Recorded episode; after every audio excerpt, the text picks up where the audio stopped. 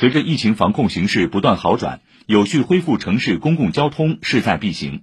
在昨天举行的市疫情防控工作新闻发布会上，副市长张维介绍，将分三步走推进城市公交系统恢复。第一步，近期已开始在远郊区开展公共交通压力测试。第二步，随着全市各区疫情形势平稳，拟从二十二号本周日起逐步恢复跨区公共交通。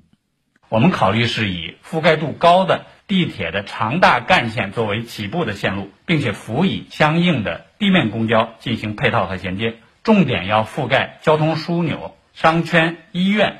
来满足第一阶段的市民的基本的出行需求。这样呢，我们首先考虑恢复轨道交通中的三号线、六号线、十号线和十六号线。地面公交呢，我们率先恢复二百七十三条线路，以此来形成基本的个网络，来覆盖所有的中心城区以及全市所有的机场、火车站、三甲医院和各区的中心医院。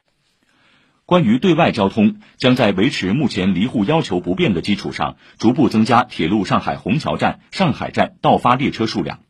第三步，到疫情形势彻底平稳，市内公共交通将全网恢复基本运行，对外交通也将基本恢复。